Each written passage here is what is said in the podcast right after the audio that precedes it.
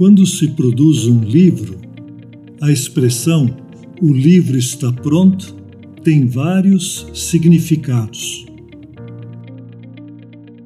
Quando o autor termina de produzir o texto, ele diz que o livro está pronto.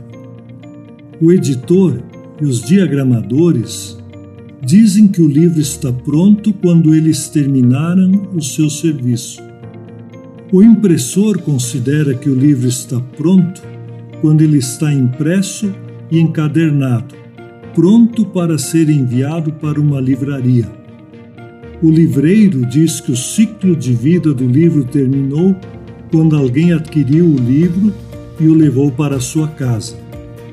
Entender o ciclo de vida da Bíblia nos ajuda a entender melhor a complexidade do trabalho em que está envolvida uma sociedade bíblica.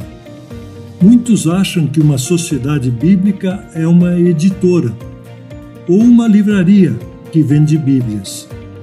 Essa maneira de ver o trabalho não leva em consideração todo o ciclo de vida da Bíblia. No caso da Bíblia, podemos dizer que ela está pronta apenas quando alguém lê o seu conteúdo e interage com ela. Aí, o ciclo de vida da Bíblia se completa. Ela muda a vida de uma pessoa ou a cultura de uma sociedade. A Bíblia já completou o seu ciclo de vida em sua vida. Você está lendo a Bíblia e tem sua vida modificada por ela para melhor? Ou seja, o ciclo da Bíblia na sua vida já está completo?